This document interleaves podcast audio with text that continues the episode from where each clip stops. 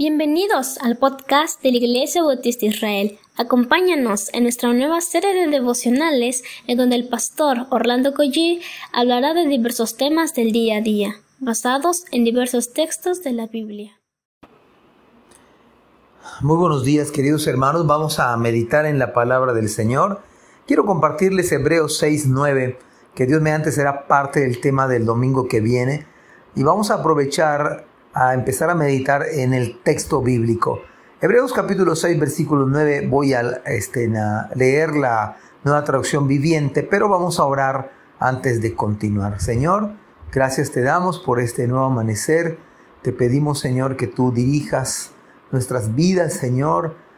Por favor, Padre, bendícenos, dirígenos, danos fuerzas y nos ponemos en tus manos en Cristo Jesús. Amén. Dice así la palabra del Señor. Queridos amigos, aunque hablamos de este modo, no creemos que esto se aplique a ustedes. Estamos convencidos de que, convencidos de que ustedes están destinados para cosas mejores, las cuales vienen con la salvación. Qué manera más hermosa de referirse a los hermanos, independientemente de que antes les haya dicho que son lentos para aprender.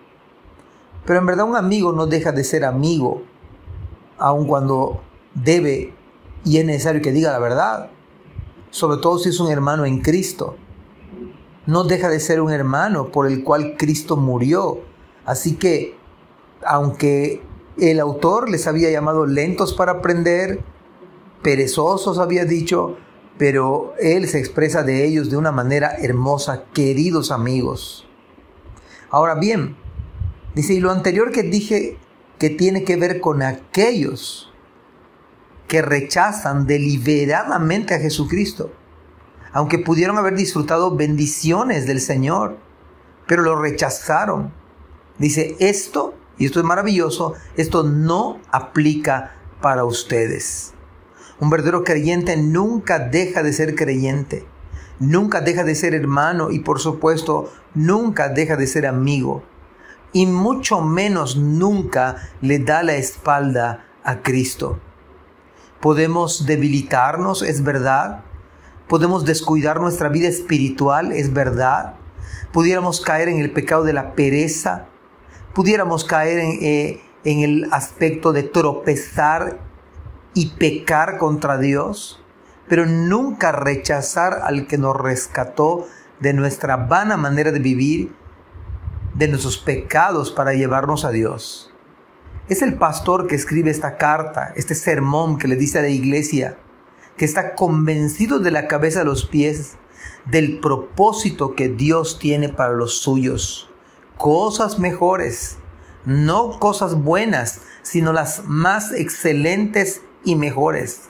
Por lo cual, no solo nos salvó y nos libró del infierno, que es verdad, no solo nos salvó de su propia ira, que también es verdad. No solo nos salvó para liberarnos de la esclavitud, también es verdad. Nos salvó para Él. Nos salvó, salvó para vivir para Cristo. Bien dijo Pablo, porque para mí el vivir es Cristo y aún el morir es ganancia. En ese sentido nos salvó Él para sí mismo. Esto es lo mejor y lo más extraordinario, de tal manera que el autor, el pastor dice, estamos convencidos de que ustedes están destinados para cosas mejores. Y dígame, si no hay algo mejor que vivir para Él. El propósito de Dios al salvarme es que yo viva para Él. Y cuando yo vivo para Él, entonces todo se torna mejor. Y esto viene, por supuesto, con la bendición, con la dicha, con la gracia de ser salvos. Comencemos este día meditando en lo que Dios mediante será parte del sermón de la próxima, del próximo domingo si Dios nos da vida. Que el Señor nos bendiga. Amén. Gracias por escuchar este podcast. Te invitamos a compartirlo y a seguirnos en nuestras redes sociales para que no te pierdas el contenido que tenemos preparado para ti. También nos puedes encontrar en nuestra página web www.ibismerida.org y contáctanos al correo ibismerida.gmail.com. Gracias por acompañarnos. Hasta la próxima.